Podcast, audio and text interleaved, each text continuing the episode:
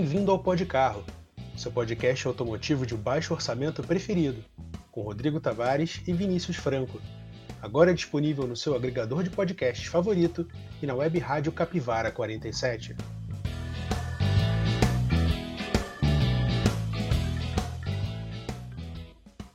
Maravilha! E seja muito bem-vindo ao Pod Carro, seu bate-papo automotivo via podcast. Eu sou o Rodrigo. E eu sou o Vinícius. E nós estamos de volta, meus amigos. É isso aí. Depois de quase 35 anos fora do ar, graças ao incêndio nas nossas instituições, nos estúdios Pod Carro. Na verdade é faculdade, tá? A gente estuda, então fica complicado. Mas estamos de volta, porque este programa ele não abandona você, ouvinte que está ouvindo a gente, obviamente tá? A gente tem um convidado muito especial hoje, que é o nosso ouvinte que nunca vai embora, que é o Maurício Campelo. Fala aí, cara. E aí, pessoal? Tranquilo? Show de bola. Ele não é um homem de muitas palavras, mas ele está aqui para falar com a gente hoje sobre um tema muito importante, que é o seguinte. Antes de apresentar o tema muito importante, que é o seguinte, um ponto. É, como você está ouvindo agora já deve ter percebido, a gente está há muito tempo sem gravar, porque a gente tinha um programa para ser exibido nesse tema, nesse tempo que ficou sem gravar nada, que era o programa da Verli, que a gente ia falar sobre Fórmula 1 e todos os comentários e tal. Só que a gravação deu errado, porque infelizmente nossa ilha de edição maravilhosa aqui é composta por uma torradeira, então eu perdi o áudio. E o PC da Xuxa? É, antes fosse o PC da Xuxa, talvez fosse até melhor, do que este troço que está fazendo. É uma calculadora científica Casio SVPAM. Se ainda fosse HP, ainda seria melhor. Mas. Brincadeira. Então, fica aqui o meu pedido de desculpas em nome de todos nós. Mas é isso, a gente vai voltando aos pouquinhos, vai cantando cavaco, mas vai levantando. E a gente conta com a sua audiência, se você puder compartilhar, se você puder mostrar para seus amigos o que a gente faz aqui, que é muito legal. Então, sem mais delongas, vamos direto ao assunto, que é o seguinte. Recentemente eu escrevi um texto, eu vou até deixar o link no, no descritivo, seja do Spotify ou do, do Anchor, onde quer que você esteja ouvindo, sobre a situação dos autódromos no Brasil. E nesse texto eu estava falando sobre, você pode conferir, tá? Que o brasileiro ele não tem muito é, acesso ao autódromo, principalmente aquele que gosta de carro, porque não é uma coisa assim palpável, não é acessível, porque geralmente a pessoa que vai ao autódromo pensa que é um ambiente só para quem tem dinheiro e enfim, é um esporte muito elitista, que o automobilismo não é para todo mundo. E nesse meio dos autódromos no Brasil, aqui onde fica a sede, né, do nosso excelentíssimo programa no Rio de Janeiro, está sendo palco de uma nova polêmica envolvendo o presidente Jair Bonoro e o governador do estado, que é a construção do novo autódromo de Deodoro. Para você que não sabe, aqui no Rio de Janeiro, antes, digo 30 anos atrás, mais ou menos, existia o autódromo de Jacarepaguá, que era o único autódromo 100% plano da América Latina, onde aconteceram as Copas, eh, as Copas não, perdão, os eventos de Stock Car, MotoGP e a Fórmula 1, enquanto Interlagos estava sofrendo reforma. E esse autódromo foi demolido para dar espaço às estruturas das Olimpíadas que aconteceram no Rio de Janeiro. E recentemente o presidente anunciou que tinha planos de construir um novo autódromo em uma área cedida pelo Exército Brasileiro aqui no Rio de Janeiro, em Deodoro. E é justamente sobre isso que eu quero comentar com os nossos debatedores, que é o seguinte: o que, que vocês acham desse novo autódromo que pode ser construído no Rio de Janeiro? Bom, sinceramente, eu acho que é uma coisa completamente desnecessária. A gente já tem um autódromo que tem muita história para contar, já tem décadas que tem corrido da Fórmula 1 lá, é o autódromo José Carlos Paz, né? O famoso Interlagos. Quando saiu a notícia de que tinham esses planos para a construção do autódromo de Deodoro, eu realmente fiquei sem entender. Então, meu ponto de vista desde o começo foi: para quê? E você, Maurício, o que, que você acha disso? Eu, eu acho necessário a construção de, de um autódromo em Deodoro, porque, primeiro, a gente ficou órfão de um autódromo, a gente aqui do Rio de Janeiro, né? Eu, assim como o Rodrigo, sou do Rio. E faz falta. Não é, não é só pensar na Fórmula 1, sabe? Existem muitas outras categorias de automobilismo. O automobilismo é muito grande só para a Fórmula 1. Eu acho que um autódromo no Rio sediaria outras categorias e movimentaria muita coisa aqui no Rio. Eu acho necessário, sim. Não necessário, porque necessidade, a cidade tem outras coisas mais. Só que eu acho que seria bom se tivesse um. Então, deixa eu reformular um pouco o que eu falei. Eu acho assim, é desnecessário no sentido de pensar nele estritamente para a Fórmula 1 Uhum. e fazer um investimento que pode se tornar um elefante branco. Sim, sim. Porque, por exemplo, o autódromo, o autódromo de Jacarepaguá, ele não era uma coisa tão colossal, por exemplo, igual Interlagos. o, o- é, ou então o que seria esse novo autódromo, né? A gente É. teve algumas corridas da Fórmula 1 lá, mas é um autódromo que recebeu quantas corridas de quantas categorias durante tanto tempo. Então, assim, a minha visão é que eu acho que é desnecessário ter outro, outro autódromo Gigante, de né? porte de Fórmula 1. Porque realmente não faz sentido. Interlagos já tá lá, tá pronto. Uhum. Você fazer um novo autódromo no Rio, pô, beleza. Mas será que precisa gastar tanto dinheiro e fazer uma coisa tão colossal assim para receber um evento que o país já recebe? Eu concordo com o Vinícius nesse ponto, porque é o seguinte: assim como o próprio Maurício comentou, o Rio de Janeiro tem outras prioridades. A gente tem educação deficitária, problemas de violência, trânsito com péssimo escoamento, por aí vai. Então, e a gente já tem Interlagos, tá? Que é um ambiente onde a Fórmula 1 se desenvolve há anos e, e- e aparentemente não tem dado problema. Então, não há porquê de você construir um novo autódromo no Rio de Janeiro com o princípio, com a finalidade de se passar a Fórmula 1 para cá. Porém, é, eu faço o adendo que é o seguinte: é, o, o carioca, o morador do Rio de Janeiro em geral, ele não tem muito contato com o automobilismo, mais graças à demolição do autódromo de Jacarepaguá para as obras da- das Olimpíadas ou do PAN, não tenho certeza. Então a gente ficou órfão, sim, de lugares para correr. Posso fazer Pode, fica à vontade. assim? Uma parte da demolição, digamos assim, começou para o Pan-Americano, que construíram lá a HSBC Arena, hoje é Geonesse Arena, não sei, não sei como é Sim. se pronuncia isso, que se, sediou o evento na, no PAN e acabou indo para a Olimpíada. E teve alguma mudança lá no Autódromo Jacarepaguá, que eu não lembro ao certo qual era. Então, pro Pan-Americano já começou alguma coisa assim com o autódromo. Entendeu? Come- Começou a dar algum problema, digamos assim, com, em relação ao autódromo. Sim. Isso sem mencionar, é, já voltando para a questão social da, da, da problemática, as pessoas que foram removidas ao redor do autódromo, que é a Vila Autódromo, né? Exato. E que tiveram suas casas destruídas para a construção desse elefante branco das- do Pan-Americano e das Olimpíadas. Sim. Isso é até é uma coisa recorrente para esse tipo de situação. Exato. Então você tem. Até vo- vocês que são daí, eu não, não tenho como né, opinar sobre uma coisa que eu não sei. Essas pessoas receberam alguma compensação? Elas foram realocadas ou ficou por isso mesmo? Essas pessoas elas, elas foram realocadas sim, mas para áreas muito distantes da, da região metropolitana. Por exemplo, eh, essas pessoas ficavam ali na região do Recreio Barra da Tijuca, que é onde ficava o autódromo, mas elas foram jogadas para, sei lá, Vila Kennedy, que é tipo 30, 40 quilômetros dali. Então, Entendi. É, é Vila Kennedy é perigosa, periferia, né? não é? periférico. Entendi. Então, inclusive, peço desculpas para você aí de outro estado que não está entendendo, mas é assim. Você estava ali no miolo da, da região metropolitana, num lugar bem valorizado. Valorizado, não digo, mas próximo de serviços, de, de, de outros setores industriais e por aí vai, e você é mandado para o outro lado da cidade, para uma moradia de baixa renda, porque as pessoas que moravam ali não eram legais, e as que eram legais também foram despejadas. Então, algumas ainda até hoje não foram recompensadas, não foram ressarcidas pelos danos. Então, criou-se ali um- uma problemática que o poder público não resolve, que é a falta de moradia e a incapacidade de, de- de ressarcir essas famílias.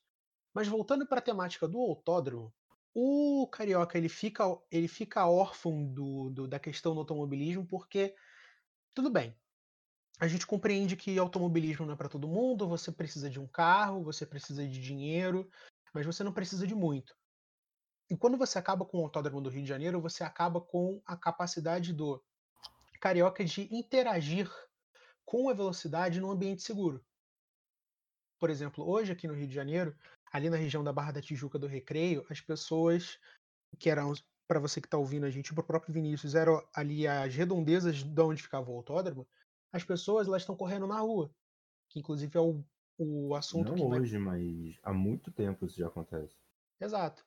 Então, inclusive é o tema que vai permear o bloco 2 e o bloco 3, que é o seguinte: as pessoas elas não têm um ambiente seguro para praticar o- a- velocidade, a pilotagem, entendeu? Então elas acabam tendo que recorrer à rua, que eu acho extremamente errado. Inclusive no meu texto, Os Reis da Rua, que fala sobre SUVs, eu falei sobre isso. Eu acho que foi nesse. Enfim, se não for, eu acho que foi no, no texto de autódromos. De qualquer forma, vai estar na descrição.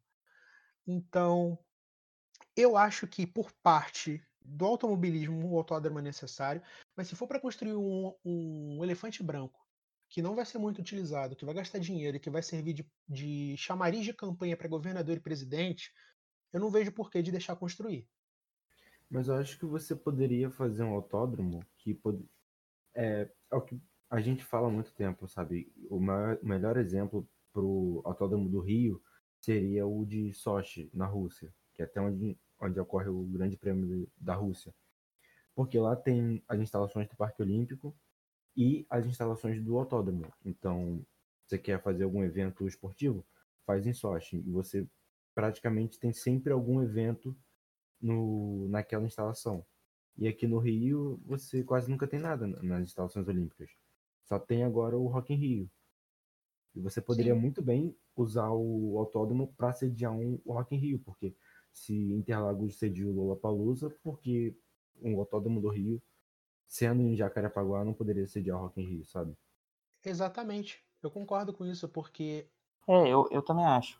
Eu penso assim, só não há mesmo necessidade de fazer uma coisa colossal o suficiente para receber Uhum. um evento como a Fórmula 1, que a gente já tem um autódromo para isso, mas uma coisa com uma estrutura decente e que não fique parada, né? Sim, sim. sim, por exemplo, pô, pode receber uma Stock Car, uma, marcas uma e pilotos, de repente. seja, marcas e pilotos, né? E- Enfim, e a gente tem muitas categorias no Brasil. Exato. Eh, Não cabe a nós citar todas aqui. Mas, assim, eu concordo com vocês que seria muito benéfico para o esporte, sim, a construção. Mas, dado o tamanho do projeto, a motivação dele, toda a política envolvida, eu acho que não faz sentido. Usando, assim, a, a conjectura do que está acontecendo. O que seria o Uhum. ideal, né? Disso, de acordo com o que a gente discutiu, pô, seria legal. Mas, infelizmente, não é o que a gente vê, né? E só mais um, mais um adendo aqui. A gente fala autódromo do Rio, mas existe outro autódromo aqui no estado do Rio de Janeiro, que é o autódromo de, de Campos. Se eu não me engano, o nome é Plan Speed Park. Só que ele é um autódromo bem curtinho. Que, que eu lembro de- até hoje de um amigo meu que me mandou e falou: Cara, eu acho que não vai poder andar carro aí, só moto, porque parece um traçado bem, bem compacto para andar um carro. Mas, Mas é um acontece day lá autódromo ou um direto. cartódromo? É um autódromo bem pequeno. Acho que tá mais até para cartódromo. Depois eu posso até mandar a foto aí para para vocês aqui. Eu achei, eu já achei. Eu tenho até vontade de ir lá, só que é bem, bem distante.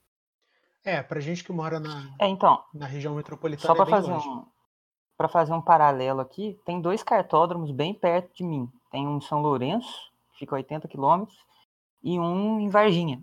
Tem dois, dois cartódromos. Na verdade, o de Varginha é dentro de um shopping. Mas assim, o autódromo mesmo, mais próximo de mim, fica em Curvelo, que é ali para frente de Belo Horizonte, mais para cima, passando de Sete Lagoas, que é 600 quilômetros de mim, que é o Autódromo dos Cristais. Não sei se vocês já ouviram Sim, falar. conheço. Já. Então, também é difícil ter acesso ao automobilismo aqui pra gente, né? Porque eu sou do interior. Então, assim, eu entendo a necessidade. Né? Eu, se eu quisesse fazer um track day, eu teria que ir para Curvelo, ou, por exemplo, para São Paulo, que para mim é mais perto. Não é fácil. É um esporte caro em todos os sentidos. Exatamente. E fica difícil a gente falar, até fazendo um paralelo com o meu texto, da gente falar em viabilização do automobilismo, porque fica difícil você ter toda essa esse deslocamento, essa preparação e você ir para um ambiente seguro para poder praticar o esporte, sabe? Se a gente perdeu o Jacarepaguá e se sente muito mal com isso, imagina você que está a 600 quilômetros do autódromo dentro do seu estado. É, enfim, o tamanho de Minas Gerais é um pouco desproporcional. Sim, né? Tanto que para você. É um estado muito grande, é tudo muito longe. Para você dizer que é mais fácil você ir a Interlagos do que a Curvelo. Então, só assim, para vocês terem noção, a minha cidade fica a mais ou menos 280 quilômetros de São Paulo, capital, e de Curvelo fica a mais de 400. É, tá vendo? Não, não faz sentido. Ou mais de 500, eu não, não tenho certeza, mas dá 6 horas de viagem. É, eu, eu, não, eu, não, eu juro por Deus que eu não iria num carro de pista seis horas dirigindo até um lugar. Eu provavelmente não ficaria com. não teria coluna para isso. Pois é, você imagina. Pois é. Então, minha gente, é, alguém tem mais algum comentário sobre o bloco 1? Quer falar mais alguma coisa sobre o Autódromo do Rio? É, acrescentar Eu acho que a gente teve um consenso aqui, né? Beleza. Então, assim, eu, eu sinceramente espero que se esse autódromo for sair do papel, que ele seja feito das normas corretas, que ele não. Assim, é Brasil, a gente precisa aceitar os fatos. Ele vai sim ser usado como palanque eleitoral, ele vai sim ser Sim, super vai. valorizado, super faturado, mas assim, a gente precisa deixar uma coisa legal para os nossos filhos, ou até mesmo pra gente, porque a gente merece esse tipo de coisa. Não tô dizendo, ah, não, eles são especiais, eles merecem. Não, eu tô falando a gente enquanto automobilista, enquanto autoentusiasta, enquanto petrolhead, do que quer que seja. A gente precisa de um espaço para confraternizar e passar para frente a ideia de que automobilismo é uma coisa legal. Esse programa, inclusive, serve para isso. Então, que seja feita nos trâmites corretos e que dê frutos. Que não vire mais um velódromo igual o do Rio de Janeiro. Então, com esse assunto, a gente vai para o bloco 2, que é o seguinte: Track Day. Para você que não sabe, o Track Day ele é um evento, um grupo de pessoas se reúne para fechar um autódromo por um dia, um autódromo, um cartódromo, o que quer que seja, e você paga para dar não sei quantas voltas ou para ficar um dia inteiro lá na pista, e você tem um ambiente seguro para moer seu carro, para fazer tempo, para fazer gracinha, e tudo num ambiente de pista. Ou seja, um ambiente correto para você correr com seu carro. Não é na rua, apostando racha na Avenida das Américas. Sim, eu estou falando com você que mora aí na Barra, eu sei que você está me ouvindo. Tá? Falando em track days, e nisso que eu acabei de comentar, eu pergunto para vocês o seguinte: o fato da gente não ver muitos track days, pelo menos nas redondezas de onde nós três moramos, é, se deve ao fato de que todos nós moramos longe de autódromo? Exato. Tá, aí uma boa pergunta. Pra mim é exatamente isso. Ou vocês acham que isso é pouco difundido, independente do, da distância? Cara, Cara, a distância dificulta muito. sim, mas é porque não vai ter tanta propaganda, digamos assim, se você não tem um autódromo perto. Hoje em dia, com a É. internet, é muito mais fácil você fazer propaganda. Tanto que eu lembro do, do finalzinho de Jacarepaguá, eu já eu segui algumas pessoas que estavam envolvidas com, com os track days que aconteciam lá. E, cara, eu fiquei apaixonado porque eu vi pela primeira vez é, Corvette, C, acho que era o C, C6 na época, sabe, com aerofólio, com farol amarelo, tipo os de corrida, e pneu slick, cara. um Corvette com pneu slick. E, se não me engano, esse Corvette tinha um 800, 700 cavalos.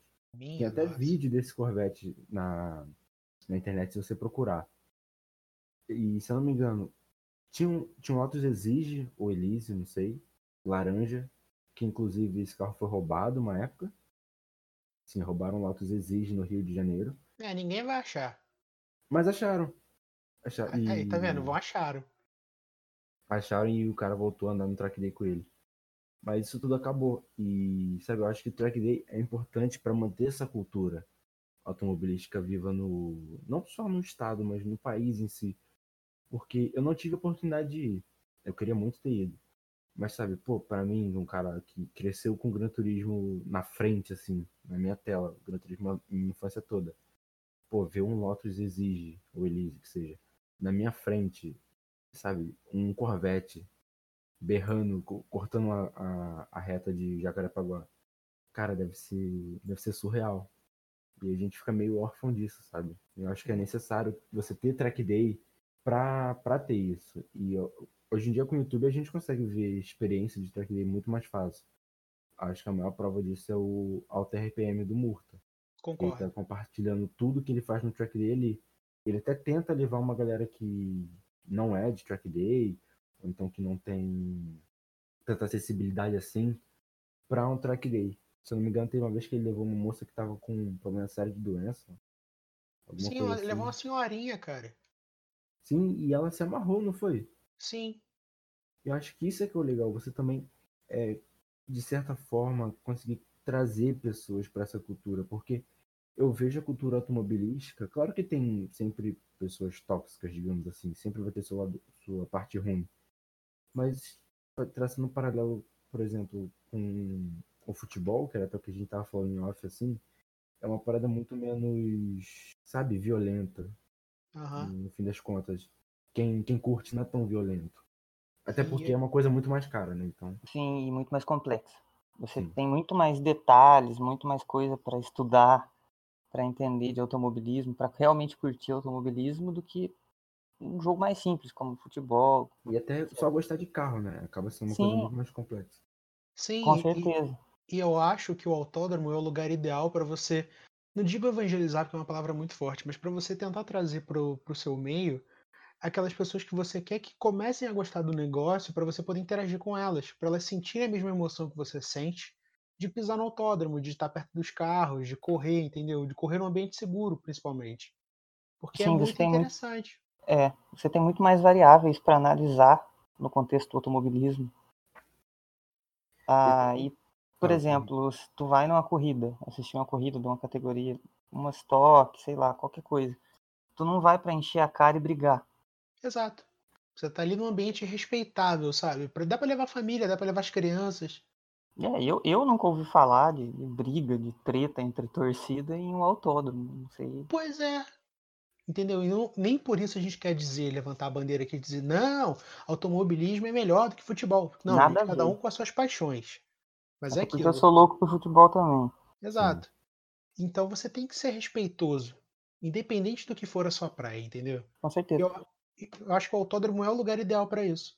Acho que o automobilismo, não vou querer, não vou traçar um paralelo aqui com o futebol para não ficar é, apertando muito nessa tecla.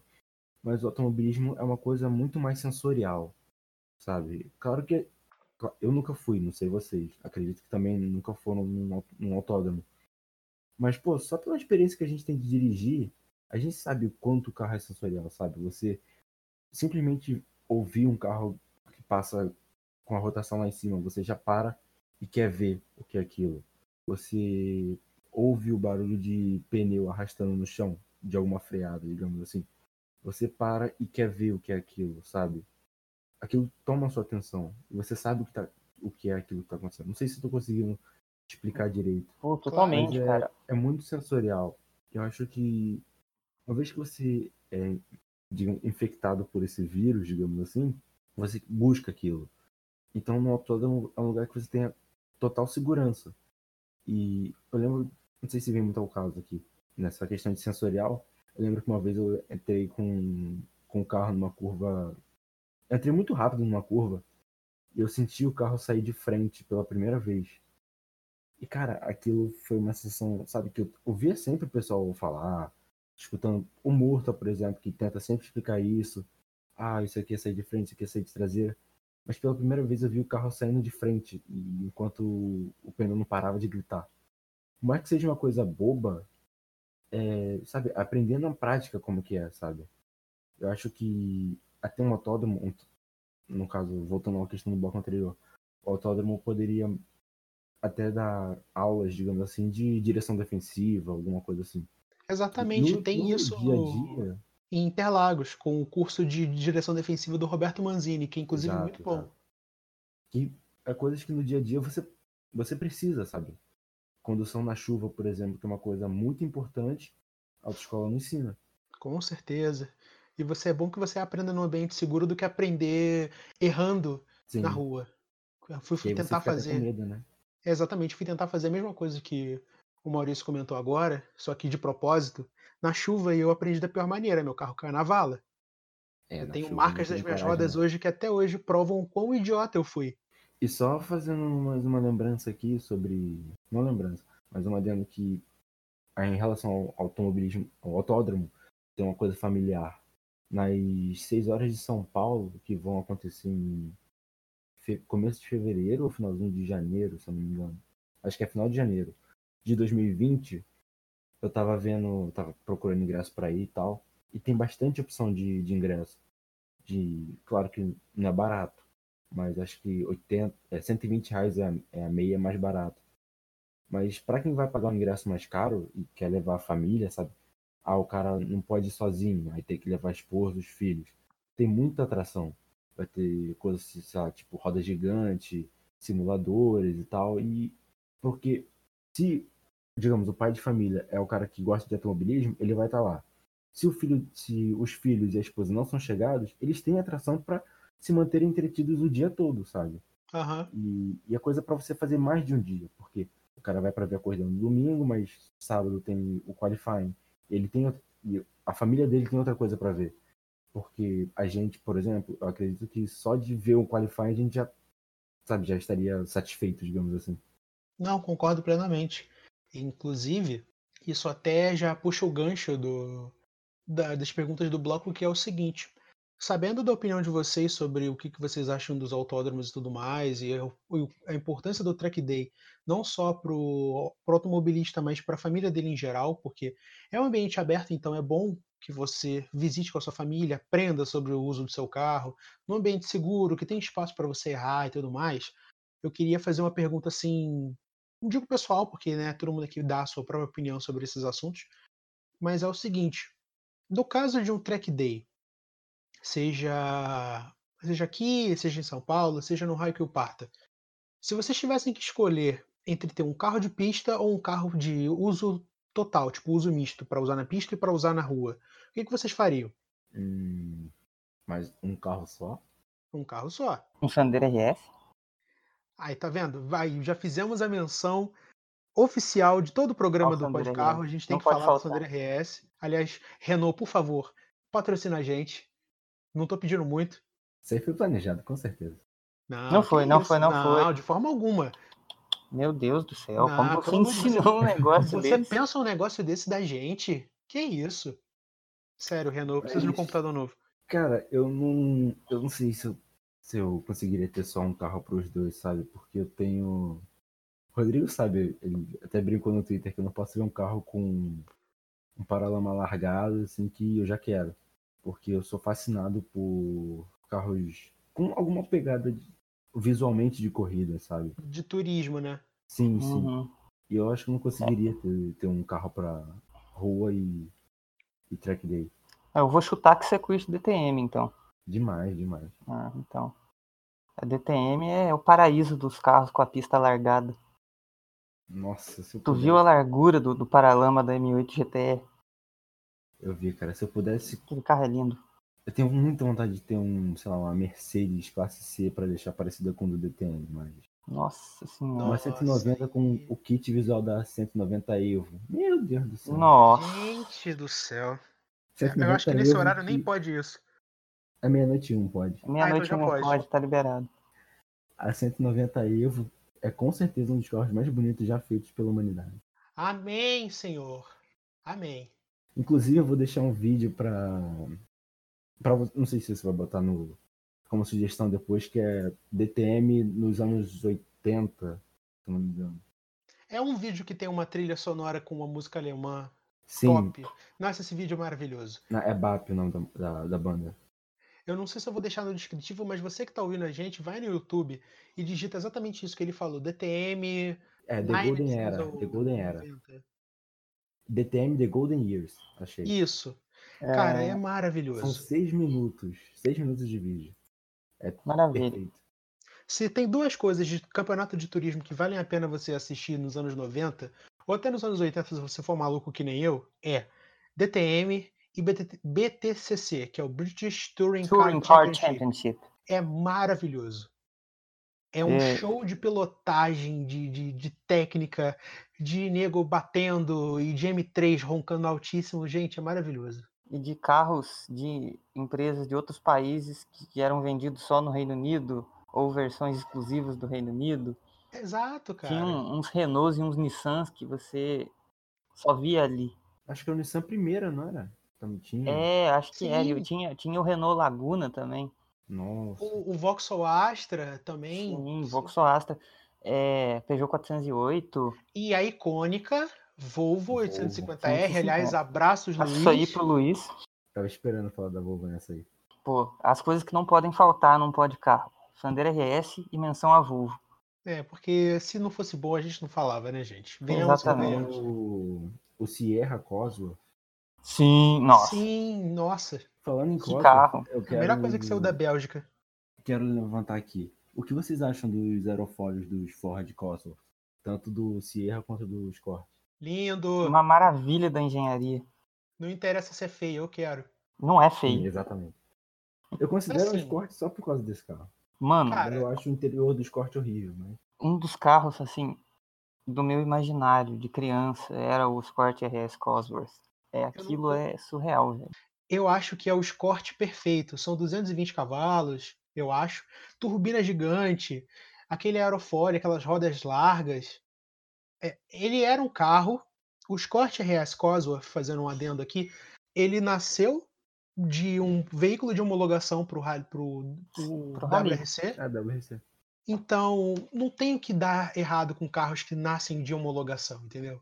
Eles nascem perfeitos e morrem É. perfeitos. Ponto. Eu, eu tenho, assim, essa relação de Menos o Ford RS 200. idolatria com esses carros de homologação, porque quem acompanha o Pó de Carro aí sabe que eu sou um fã incondicional de rally. Então tudo que Inclusive, sai ali, trazer essas pautas mais pra frente de volta, porque tudo, tudo é que- muita coisa. É, tudo que sai aí desse mundo, você pode ter certeza que, que eu gosto, né? Eu sempre fui muito, muito fã do Grupo B e etc. E eu tenho esse amor pelo Peugeot 205, Metro 6R4, etc e tal, e com o Escort não podia ser diferente. Mas, Vinícius, vamos aproveitar deixa aqui que a gente já tá saindo muito do tópico e o nosso É. ouvinte deve estar confuso. Responda aí. a pergunta de um milhão de dólares. Você teria um carro para pista e um carro para track day? Ou você teria só um carro para pista e um carro para usar para usar? Não, peraí. Calma aí, gente, confundi tudo. Vamos devagar. Já é meia-noite, então tô confuso. Seguinte, você teria um carro só de track day ou você teria um carro para fazer as duas coisas? Usar na pista Cara, e usar na rua. Se eu tivesse uma condição financeira que não me impusesse muitos limites, eu teria um para cada coisa. Mas assim, levando em consideração uma situação financeira ok, mas nada absurdo, eu teria justamente um Sandero RS, que aí eu poderia, sei lá, fazer uma pequena modificação, Alô? Oi. é, um Ordospec, por exemplo. E podia usar o carro no track day, mas poderia usar ele tranquilamente na rua também. Não ia ser o carro mais macio do mundo, mas eu poderia conciliar as duas coisas. Sim, eu concordo, mas mesmo a gente falando maravilhas aqui do Sandero RS, a gente sabe que ele não seria um carro muito bom para usar na rua e na pista. Quer dizer, na pista ele é muito bom. Tá aí o, o RS do Juliano Barata do Flatout, que não deixa mentir, com aquele comandinho brabíssimo da, da Ordospec, e freios, e suspensão e tudo mais. Mas, cara, é um carro esportivo, então o câmbio é curto, a suspensão, se você mandar enrijecer ela, ela vai ficar mais dura, vai ficar ruim de andar na cidade. Assim, eu acho que eu tenderia para ter um carro de pista e um carro de rua.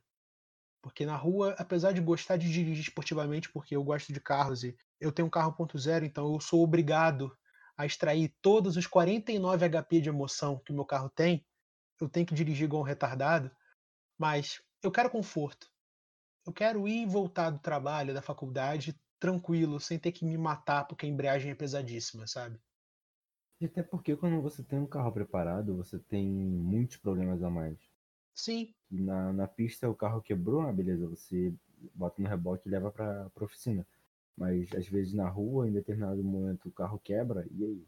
Tu, às vezes você pode ficar. Não, Você Sabe, sem nenhuma. contar, sem contar que o motor preparado, todo motor preparado tem suas peculiaridades, às vezes dá um problema que você não consegue resolver fácil, nem rápido, nem barato, Sim, fica na mão. Aí a gente volta ao morto aqui. O gol dele tem problema que simplesmente ninguém consegue resolver. Exato. E é um AP, cara. Tem peça em até em padaria. Você vai comprar um pão e uma Tá. bomba d'água. É. É Agora só pra. Cara, mano, minha- eu, eu juro pra você, eu não vou, não tô zoando isso. De frente pra padaria que eu, que eu costumo comprar pão aqui, tem um autopeças. Tipo, você Tá vendo? pisca, tem uma peça de AP na sua frente. Aqui tem informação. A gente não precisa mentir, a gente não precisa exagerar. É a, É a viva. vida como ela é. Isso aqui é jornalismo verdade. É, é uma autopeças com toldinho verde. Tem a pracinha no meio e a autopeças assim de frente pra padaria. Aí tá vendo? Você vai, compra o pão, compra a manteiga. Uma bomba d'água Compra e, a bomba d'água e uma pastilha de freio. e uma pastilha de freio, é, ué. Sei lá. entendeu? Tranquilo. enco- encomenda ali um, um kit pra limpar um carburador. É, vai ali, compra o, o kit pra limpar o brozol, joga a caixa no meio da rua. Aliás, Ah, aí, forte abraço pra quem biela que referência. voa. Ah, é. Essa, essa história do, da caixa do Brozol é que um dia eu tava voltando pra casa, assim, era tarde da noite já, e eu passei em frente a uma loja de. que também vende autopeças, aqui no centro da, da, da cidade, e eu achei uma caixa de um Brozol perto de um bueiro, assim, no chão. Na rua, eu tirei uma foto e mandei pro Rodrigo. Ficou até aí a, Até a piada comentei interna. Com ele na época que o cara tinha ficado muito revoltado porque ele não tinha conseguido limpar o carburador e simplesmente jogou a caixa fora com o kit dentro. Muito provavelmente. O Ai, Rodrigo já perdeu. Mas Gostei. agora só pra deixar registrado aqui minha opinião, essa é uma pergunta muito difícil. Ainda bem que vocês falaram bastante, me deu tempo de pensar. E a resposta é, eu não saberia escolher. O ideal é como vocês falaram, ter dois carros. Mas eu acho que o meio termo, lógico, seria o Golf GTI, que é perfeito para isso. Ou então eu levaria pro lado emocional e teria um polo misto, digamos assim. O polo Hum. mexido seria legal, hein? não mexido o suficiente para ser um monstro de pista, mas que não deixasse andar na rua. Sabe, diferente de um polo, um polo normal que você vê na rua, com algumas coisinhas para fazer ele ir melhor na pista. Sim, não precisa muito, cara. O, o- o motor do Polo ele é bem elástico. Se você colocar uma suspensãozinha e deixar ele com um pouco mais de chão, um pneuzinho mais largo, ele Sim. anda bem. O A111 é 111, se não me engano, né? Acho que sim. ele, ele aceita muita coisa, cara. Fora que é um motor que, assim, como AP, você acha peça em quase qualquer lugar. Pois é. Mas eu tava até vendo um dos vídeos do Murta, que ele é com um rapaz da Made for Street, ele tava dizendo que o EA111 tem, dá muito problema de tucho. Então, não sei se Hum. ele é o mais indicado para você preparar. Mas, sei lá, né? Na, na, na atual conjuntura. É. Enfim. Problemas Mas se mil você aí. vai preparar um carro, se você vai preparar um carro, você sabe que vai gastar dinheiro, então. Mas você sabe que vai ter dor de cabeça. É, é sabido isso. Eu só garanto uma coisa. Tu vai ter menos dor de cabeça com o EA111 do que com o Peugeot velho, igual é meu sonho. Aí, tá vendo? Ah, isso é verdade. Bom, respondidas essas perguntas, eu acho que a gente conseguiu resumir bem no bloco 2 sobre o que, que sobra para o automobilista que não tem não tem acesso ao autódromo, o cara fica chupando o dedo, ou então faz coisa pior, que é correr na rua, o que é errado, porque você está pondo em risco a sua vida e a vida dos outros. E a gente definiu que a gente não faz a menor ideia do que fosse comprar para usar na pista ou usar na rua. Eu mesmo, eu acho que eu acabaria comprando um- Volkswagen velho para poder mexer até o talo e usar na pista. E eu compraria um carro super sem graça para usar na rua, porque conforto, né? Aí você ia ficar conhecido como Rodriguinho Atirador de Biela. É, infelizmente, É o que eu até brinco com um amigo meu, cara. Não, acho que eu já até brinquei isso com, com o Rodrigo, pelo menos. Que eu tenho sorte de não, de não, não ser rico pra poder fazer tudo que dá na minha telha. Porque senão eu ia ter tanto carro, cara. Mas tanto carro. Não, eu concordo. Eu, eu, eu- eu fico zoando o Maurício muitas vezes porque, para vocês que não estão sabendo, ele tem uma tara gigante pelo Golf GTI Mark III, que foi o primeiro que chegou no Brasil. Exatamente. E, tipo. Eles estão com preços tão altos, mas tão altos, que eles estão sendo vendidos, os imaculados, obviamente, a 45, 50 mil reais. Então, para você comprar um, um, um Golf GTI a 17 mil, porque provavelmente ele vai estar 100% sabugado, é porque é certeza de que você vai ter problema. Então, ou você abraça sua Não é uma lasanha, é um restaurante italiano inteiro. Exato. O, o que tem de massa ali, meu amigo, não tá, não tá escrito. Mas assim, se é a sua paixão, você vai em frente, você pega o seu dinheiro, torra ali, arruma problema, briga com mulher, briga com parente, mas fica com o carro inteirinho, roda, se diverte, porque é isso que importa. Então, vamos lá, minha gente, sem mais delongas, bloco 3, porque a gente tem mais um assunto para falar no bloco livre e esse programa vai ficar gigante. Eu peço desculpas a você que está ouvindo, mas se você está ouvindo, continua ouvindo. Fica aí tomando seu café, lavando a pera, escovando a casa, tanto faz. Fica aí um adendo, um adendo aqui, Rodrigo. Abrir um parêntese aqui. Vamos pular para o bloco livre direto, porque a gente já falou do próximo bloco indiretamente. É verdade. É. Só para. Refaz essa fala aí. Beleza. Só para contextualizar vocês aqui, a gente está pulando o bloco 3, que a gente ia falar sobre racha. Mas assim, não tem muito o que comentar. A gente sabe que a falta dos autódromos leva a isso. seja um... por desconhecimento. Desculpa te interromper, mas a gente já chegou a um consenso de que isso é errado. Não cabe maiores comentários, porque você sabe que se você praticar racha, você está indo contra a lei, você está pondo em risco a vida de outras pessoas. Então, se você vai pro postinho para tirar onda, vai, fica na sua. De preferência não beba, porque a gente sabe que posto vende bebida alcoólica, então, por favor, pense nas pessoas que estão voltando para suas casas de noite, não seja otário. Leve o seu carro para dar um rolê, mas assim, não faça merda. Você sabe o que é, você sabe o que é certo. Se você chegou até esse podcast, você tem um mínimo de noção entre certo e errado.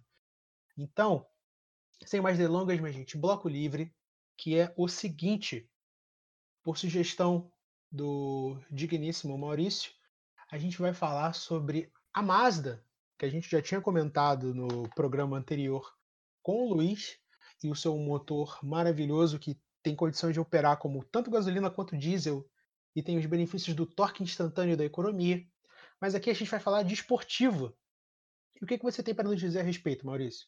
Então, é que a Mazda tá com medo de como um novo esportivo rotativo, com motor clássico rotativo que a Mazda usava em diversos modelos, especialmente no RX-7, RX-8 e o lendário 787B, a Mazda tem um certo receio de como o mercado reagiria com o lançamento de um novo, super, um novo esportivo com motor rotativo já que os entusiastas clamam por um novo Mazda.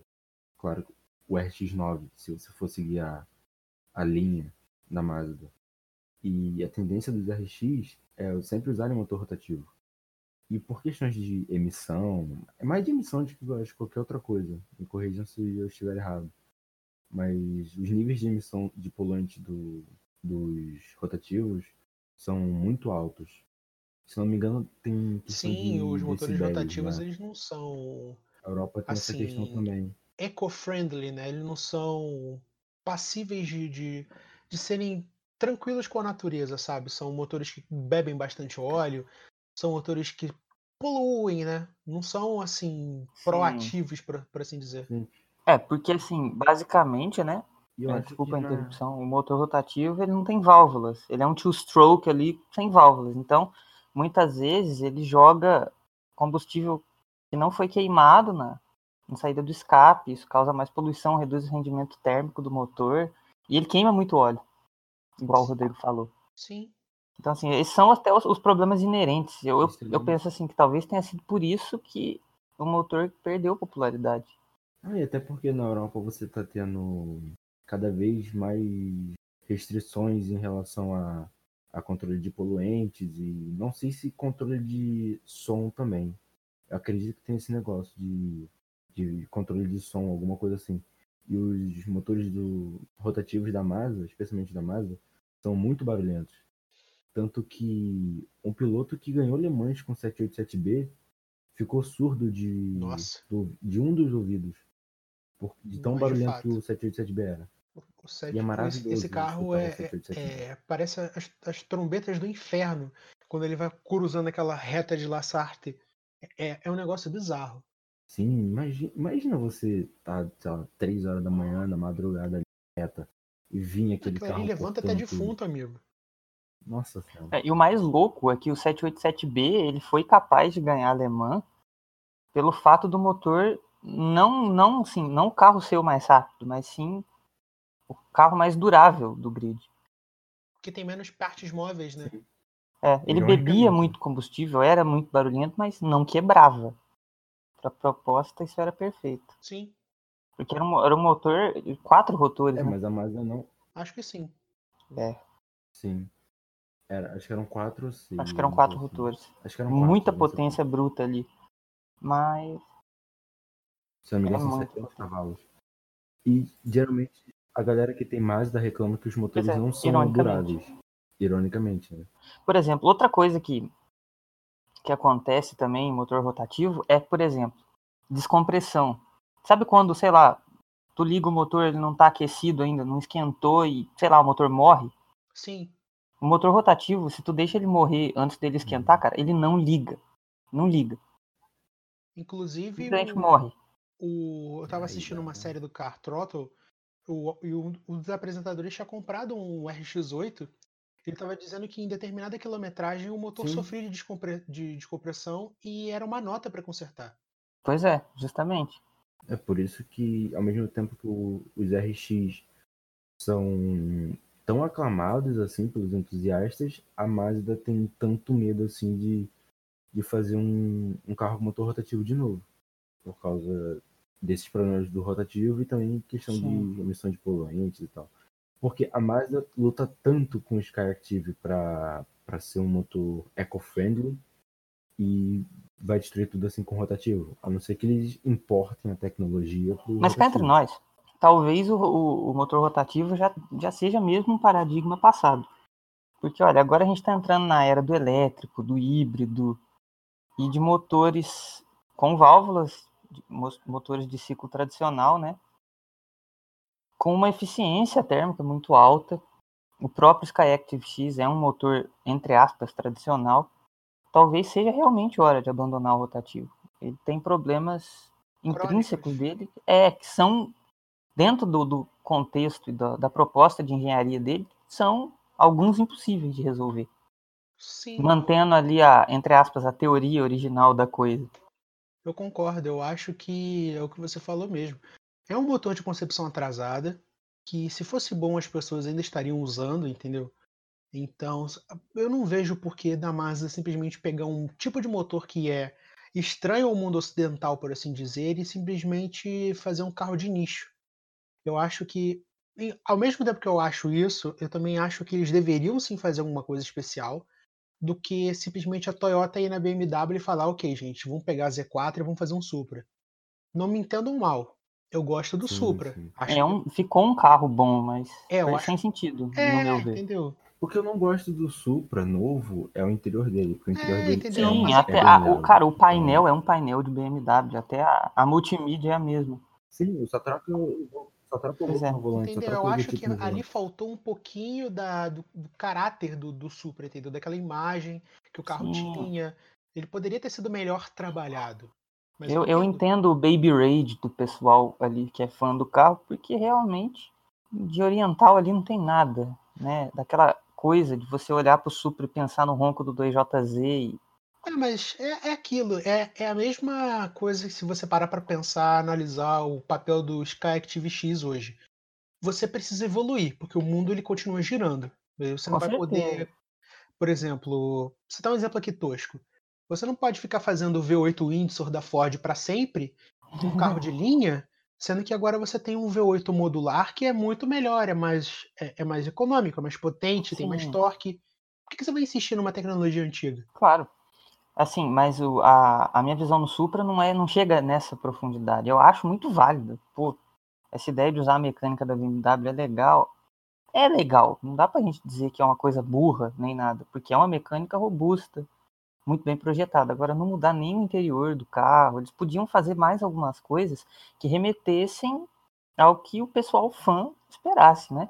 Pois é, Acho que não é nem, talvez não seja nem isso, mas é botar um pouco Sim, de DNA Toyota. Em suma, é isso que eu quis dizer. Porque você, é, você tem a sensação de que você, que você tá entrando em um carro acho- japonês. Talvez a dirigibilidade do carro seja te dê mais essa sensação. Mas, pô, você entra nele Sim. você acha que tá numa BMW. Se você entrou em uma BMW, sei lá, desde 2010 mais ou menos, você olha o Supra e você reconhece que você tá numa BMW. e Não, não é difícil. as BMW elas sofrem do mesmo problema de padronização dos carros alemães, entendeu? Você entra em um, você sabe que tá Você não sabe Sim. se está no modelo mais novo, no modelo mais completo. Eles são muito iguais. E isso chegou no Japão, ainda que indiretamente, por causa da parceria entre a Toyota e a BMW. Sim. É, tanto que o Corolla você não sabe muito bem se é um Corolla, se é um Camry. Exatamente o que os Audi. É. Aqui no Brasil a gente Por sabe que é exemplo, Corolla. Porque... É, o Mas meu primo, Unidos, por ele exemplo. mora nos Estados Unidos e ele tem um Corolla. Só que, tipo, ele me mandou uma foto do carro quando ele comprou. Eu perguntei pra ele, é um Camry? Eu não consegui reconhecer. Ele falou, não, é um Corolla.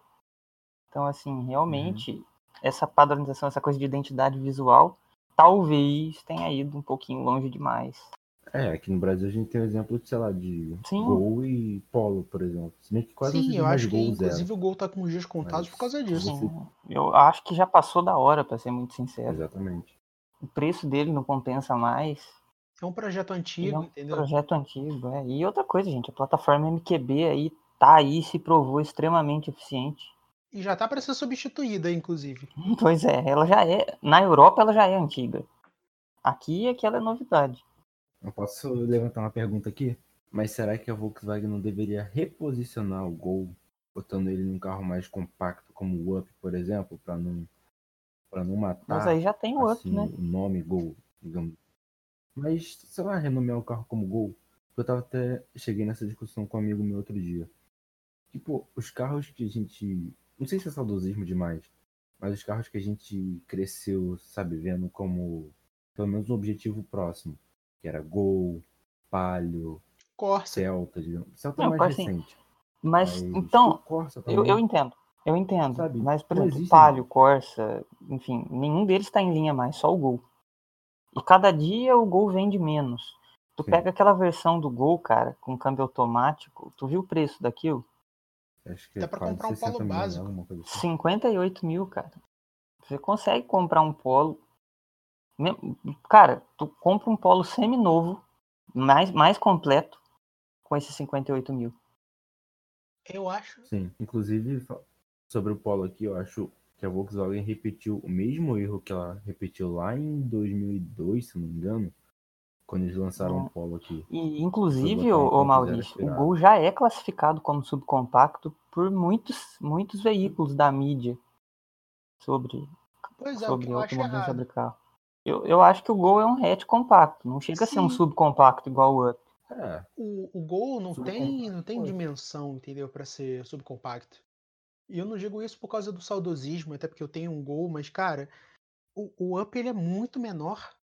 E sim, e se tu olha esse gol automático, que apesar assim, claro que o câmbio automático amarra um pouco o carro, mas ele é um carro de mil quilos com 120 cavalos, um motor 1.6, ele tem até uma motorização de um carro um pouco maior que um subcompacto. É uma classificação que eu discordo.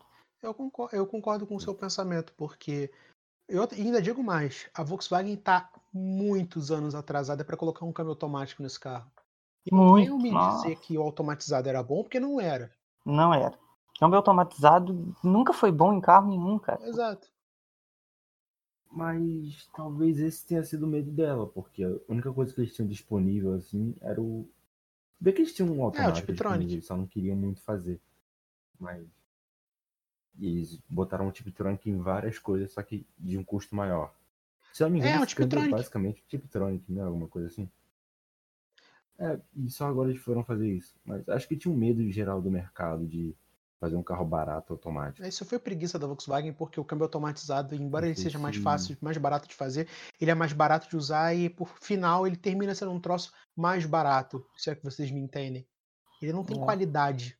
Vocês lembram daquele Pra- palio sem, pra sem pedal de embreagem? Ah, tá. Palio Citymatic, meu vizinho tinha É. um. Horrível. Citymatic. Horroroso. Eu nunca tive a oportunidade de. Dizem Não, eu não dirigi também gostaria. não, mas Deve ser A horrível. embreagem ela vai É comendo bizarro. sozinha. Horrível. muito mais rápido, porque você não tem é, aquele tátil do pedal para você soltar ela, né? Então é sempre feito com um tranco. Uhum. Era o mesmo defeito eu não da sei classe A. quem, quem achou que aquilo era uma boa ideia. Saiu um Agile assim também, mas vendeu tão pouco que quase ninguém sabe. É, eu não sabia. Saiu. Saiu Agile assim? Não era com Easy Não, era, era um câmbio autom- era um câmbio manual sem embreagem. Muito ruim. Nossa, que- isso não entra na minha cabeça. Nem na minha, cara. Mas, assim, né? Mercado, né? Ah, Você não. Ah, a gente não tem automático. Ah, tudo bem, vamos, Vamos- botar um vamos- manual sem embreagem. vamos vender um produto bosta. Não, não, com, com a desculpa de que é moderno, mas na verdade é bizarro. E não funciona bem. Ah, não tem mais o que adicionar. assim. É. Eu ia levar pra outro, pra outro Outro- assunto. é, tipo, teve aqueles Fiat 1.0 com câmbio de seis marchas também, que você nunca chegava a pod- conseguir engatar a sexta É, marcha. Palio. É. Nossa, aquilo ali era maravilhoso. Siena Sport. Não, Siena MTV, com seis marchas. Mas eu confesso que eu queria uma sexta marcha no meu, no meu paliozinho. Saudades, inclusive. Porque, às vezes, em- quando o carro chegava a 80 por hora, que era difícil, eu sentia que a rotação estava um pouco alta e, sabe, eu queria andar com um ruído mais baixo, digamos assim. Ou então era só noia minha que eu achava que eu estava consumindo muito combustível. E eu precisava de uma sexta marcha para deixar o carro mais manso. Mas assim. é, o, Rodrigo, o. Siena MTV era 1.6. Era? Era. 1.6 com injeção multiponto. Tá, então eu tô Se eu- confundindo. Se eu tiver errado, vocês podem me massacrar, mas eu acho Não, que era não, isso. não, não. Eu acho que sim, porque teve uma Palio Weekend que era seis marchas, era 1.0.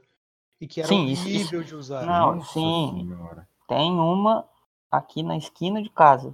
Deus me livre. Inclusive, ela tá com umas rodas horrorosas e uns adesivos sem sentido. Mas é um- esses carros 1.0 apodrecem, seis marchas. né? Isso- Aliás, é um Siena, desculpa, é um Siena. Ele é cinza, chumbo. Inclusive, foi bom o Maurício ter comentado isso da sexta marcha, porque eu passo pelo problema semelhante, mas nem tanto. Meu carro ele tem cinco marchas, mas assim, a quinta marcha ela é inexistente, ela não serve pra nada. Porque já é difícil você passar de 80 com um CHT 1.0 injetado. Então, se você chegar a 100 por hora e você ainda tiver em quarta marcha, o carro não vai sentir diferença nenhuma se você engatar a quinta. Tudo bem. Aliás, você vai, vai abaixar o giro, né? Não, não, senhor. O giro continua Não? altíssimo. É impossível você manter uma conversação dentro daquele carro a 100 por hora. Parece que você tá andando numa. Kombi. Tu vai engatar da quarta pra quinta e o giro continua alto. Sim, senhor. Então falta potência total mesmo, né? Cara, Não tem. 52 HP brutos. 49 líquidos. Pensa. E 95. Mais dados af... Ah, tá. Dá. Já ficaram um monte pelo caminho, Exato. provavelmente. Provavelmente eu tô andando com um Fusca 1300 e não sei. é o pé de pano ali. Porque, Caraca. porque no, no meu caso, tipo, eu sentia que eu jogava a quinta e aí o carro continuava crescendo um pouquinho. Às vezes chegava aos 100 por hora. Eu consegui 110. Ah, foi o máximo que eu consegui também. Mas, mas em condição perfeita de. Temperatura e pressão. A Exatamente. famosa CNTP. É isso aí. Galera que fez o Enem, Mas, forte abraço. sabe, eu acho que nesse caso caberia uma sexta marcha para o carro andar mais. com uma rotação mais baixa, um pouco mais Pra você ter um overdrive, né? Exatamente. Mas como era um carro 1.0 e tal, é um palio, então você não. Sabe, é, é isso que tem. É o que tem pra É hoje. então. complicado, cara. O dono de 1.0 sofre. Você que tá ouvindo a gente, se tiver oportunidade, não compre, principalmente se for dos anos 90, porque você vai sofrer pra chegar a 60 por hora. Não, a não ser que seja o seu primeiro carro e você esteja aprendendo. Aí, é um carro aí sim eu sou obrigado a concordar, porque enquanto você estiver aprendendo, tem que ser um ponto nada mesmo, porque você vai fazer merda e você descobre que dá pra fazer merda com 50 cavalos de potência. E quanto mais devagar você fazer merda, mais seguro você vai estar. Exatamente. E eu acho que com esta máxima nós podemos dar um ponto final à nossa discussão, porque o programa já tá gigante. É isso aí, galera. Isso aqui vai dar um trabalhão para editar, porque a gente perdeu a metade da primeira gravação. Então, eu espero que se você está ouvindo até aqui, tudo tenha ficado perfeitamente coladinho, igual um carro que bate de lado e você não percebe depois que o cara fez a funilaria. Excelente. Então, antes da gente encerrar aqui, eu quero deixar o meu muito obrigado ao Maurício por ter participado. Eu que É agradeço o convite. Maurício, o Takumi Flamenguista. Grande homem. E você pode encontrar ele no Twitter, no arroba AcuraNSXR e no Instagram, no arroba. Exatamente. É, acho que é Campelo MCF. Posso conferir aqui rapidinho? Com certeza, você tem todo o tempo do mundo e isso pode ser ou não editado. É, provavelmente vai ser. É, Instagram é Campelo MCF e tem o Medium também, mas o Medium o link tá no Twitter. Então você abriu o Twitter, você achou o link do Medium. Vai lá no Twitter do cara, eles escrevem uns textos da hora e ele dá like nos meus textos, igual o que você deve fazer se você estiver ouvindo esse programa. É isso aí. E mais um detalhe, se você me acompanhar pelo Twitter, você vai ver o que eu escrevo em todos os outros lugares. Isso aí. Dá um follow back esse- em mim lá no Instagram, Maurício. Ah, não te dei não? Não, acabei de te seguir. Ah, tá. Valeu. É isso aí, galera. Interação internet acontecendo aqui ao Aqui vivo, ao vivo, e a cores. Ô, louco, meu. É essa fera. E a gente encontra o Vinícius aonde, Vinícius? Em todas as redes sociais possíveis, no arroba vfrancomaia. E comigo não poderia ser diferente, você me encontra no Twitter e no Instagram no arroba THERTLima. Então, obrigado por você ter ouvido a gente até aqui. Falou, abraço, até mais. Tchau, tchau.